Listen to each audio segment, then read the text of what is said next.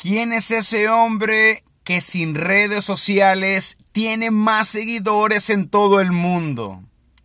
¿Quién es ese hombre que, sin apellido, ha logrado identificarse sobre cualquier nombre?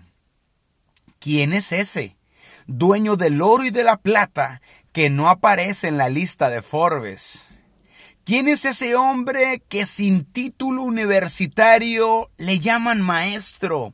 Sin ser doctor, sana enfermos. Sin tener religión, revive la fe de los incrédulos.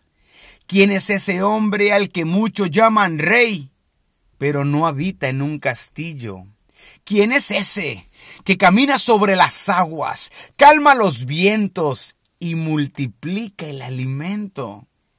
¿Quién es ese hombre que tiene palabras de vida eterna?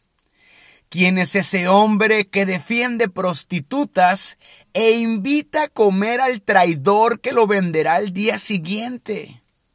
¿Quién es ese hombre del que muchos hablan, pero pocos realmente lo conocen?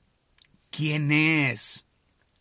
¿Quién es ese que después de que lo encarcelaron, lo mutilaron, lo escupieron, lo difamaron, lo clavaron y vomitaron sobre su rostro grandes humillaciones, se atrevió a decir, Padre, perdónalos? Su nombre significa Salvador. Él es Jesucristo, el Salvador. Solo eso.